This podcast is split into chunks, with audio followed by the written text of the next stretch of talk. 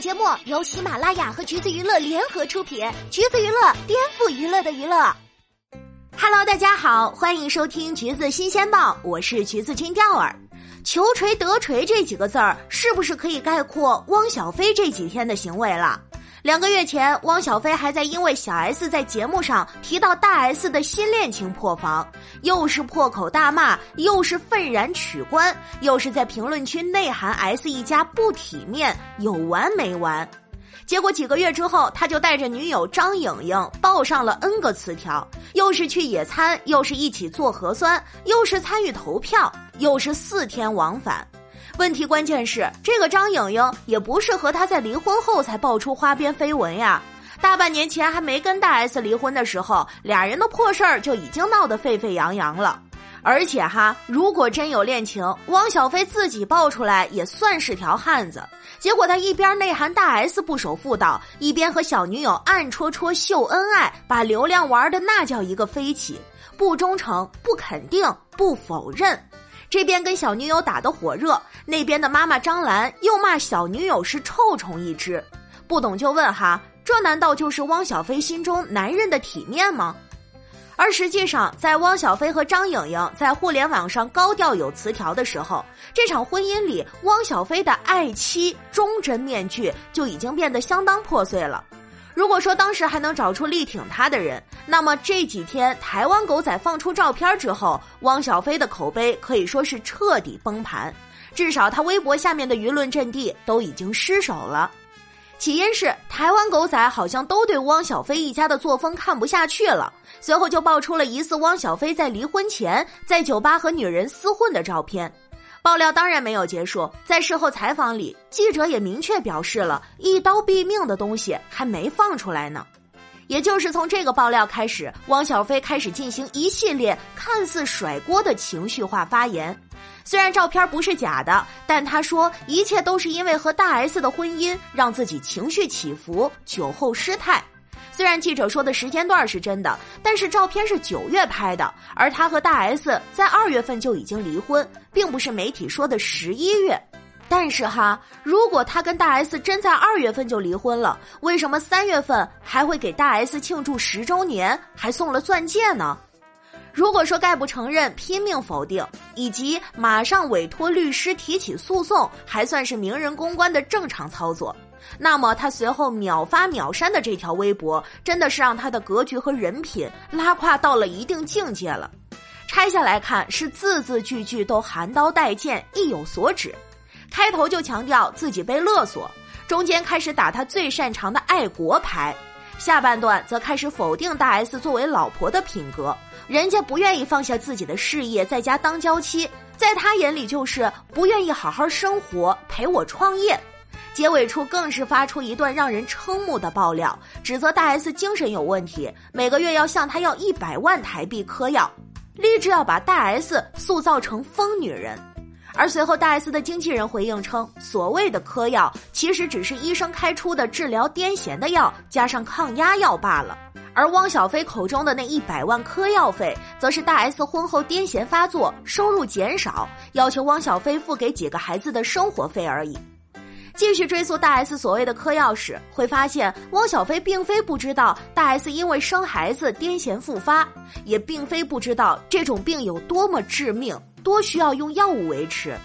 秀恩爱，标榜自己是爱妻好男人时，他曾在书里写下 S 生病时的惨状，还提到他要拼命打针维持身体健康的样貌。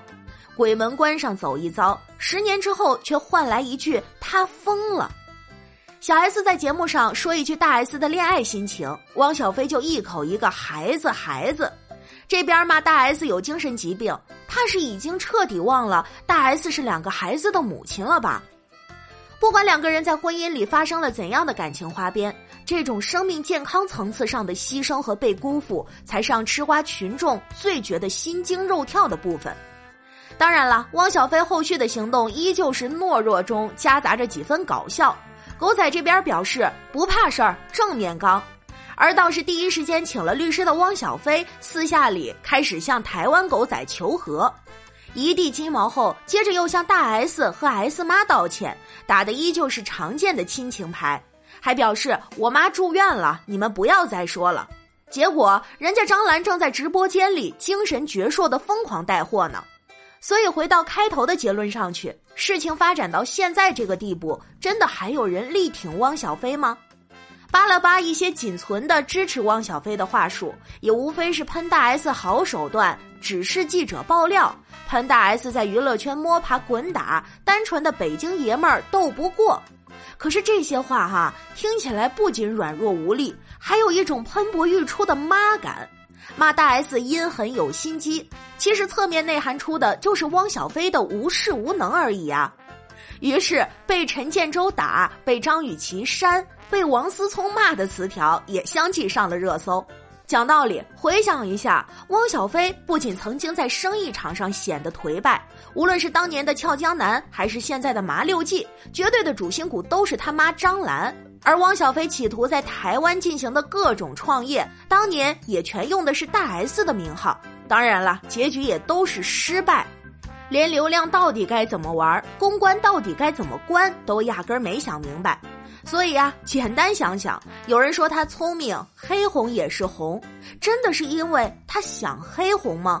这样的黑红对企业发展真的是有益的吗？归根结底，还是他本质上并不是一个真正的爷们儿和体面人，才会在最初和大 S 第一轮 battle 尝到一点甜头后，就情绪高涨，节节败退。不过复盘一下大 S 和汪小菲婚后的相处，也不难发现，咱们吃瓜群众对汪小菲的这波人设崩塌，大 S 其实早就经历过且看穿了吧。当年爱他是因为他文艺有学历。因为见面时就能用一口流利的法文点餐，还对蓝会所做出了各种各样颇为有格调的装潢，但实际上他骨子里并不是什么文艺高雅人士，在国内辍学，于是去法国上学，这不可能连法文都不会说吧？那真是干了个大尬了。而在日常生活中，也根本不会欣赏和理解大 S 的文艺和浪漫。记得有一回，面对大 S 的文艺画作，他说出的几句话，甚至都不能算是尬夸了，也全然没有了初相遇定情时汪小菲展示出的那种娇憨体贴。婚后是一个会因为粽子是咸的还是甜的就跟老婆大吵，会不知道不在乎老婆吃素多年，早餐硬生生的给生病的老婆炖油腻的牛肉汤，还煎了牛排。既没有体贴，也没有自由，